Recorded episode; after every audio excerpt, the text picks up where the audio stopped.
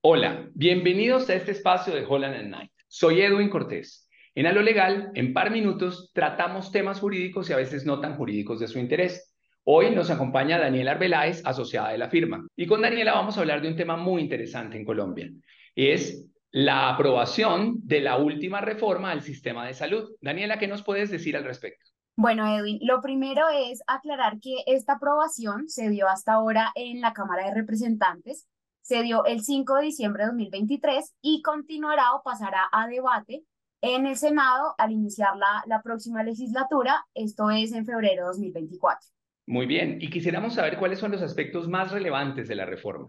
En este corto espacio quisiera referirme a los que tal vez han sido los más sonados en medios de comunicación y es entre ellos qué va a pasar con las EPS básicamente es una transformación de aquellas EPS que decidan transformarse de EPS a gestoras de salud y vida, es un cambio absolutamente orgánico y funcional, pues las EPS pasarían de eh, conformar, negociar y pagar la red de prestadores de servicios de salud y de hacer los pagos que le corresponden a estos prestadores de servicios de salud a tener un, un, proceso en el que administrarían sistemas de referencia, crearían y administrarían centros de atención primaria y realizarían o ejecutarían auditorías contratadas para vigilar el funcionamiento del sistema de salud en Colombia. Y respecto de la prestación del servicio, ¿qué podemos esperar los colombianos de la reforma como está actualmente?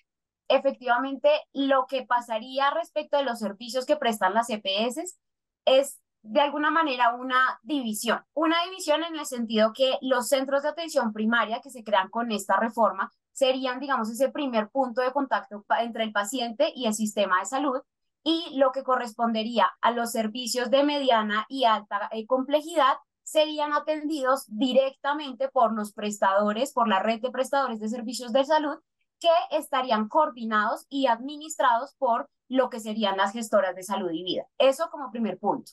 Como segundo punto, eh, digamos, se ha hablado mucho respecto de qué ocurre con los servicios complementarios, con las prepagadas, y según el articulado que fue aprobado en Cámara de Representantes, estas continuarían prestando sus servicios tal y como se vienen prestando hasta la fecha y conforme la regulación pues que hoy se encuentra vigente. Muy bien, Daniela. ¿Y qué puede cambiar en el Senado? Bueno, pues en el Senado de hoy podrían cambiar muchísimas cosas porque el Senado tiene la facultad de modificar y de revisar en los debates que van a desarrollar, pues absolutamente todo el articulado propuesto por la Cámara de Representantes. De ser así, el Senado prepararía de alguna manera su propio clausulado, su propio articulado y este articulado se pasaría a una sesión de conciliación entre ambas cámaras. Bueno, Daniela, muchas gracias y a quienes nos escuchan ya saben, hay que hacerle seguimiento a la reforma también en el Senado porque el juego no ha terminado. Hasta un próximo episodio.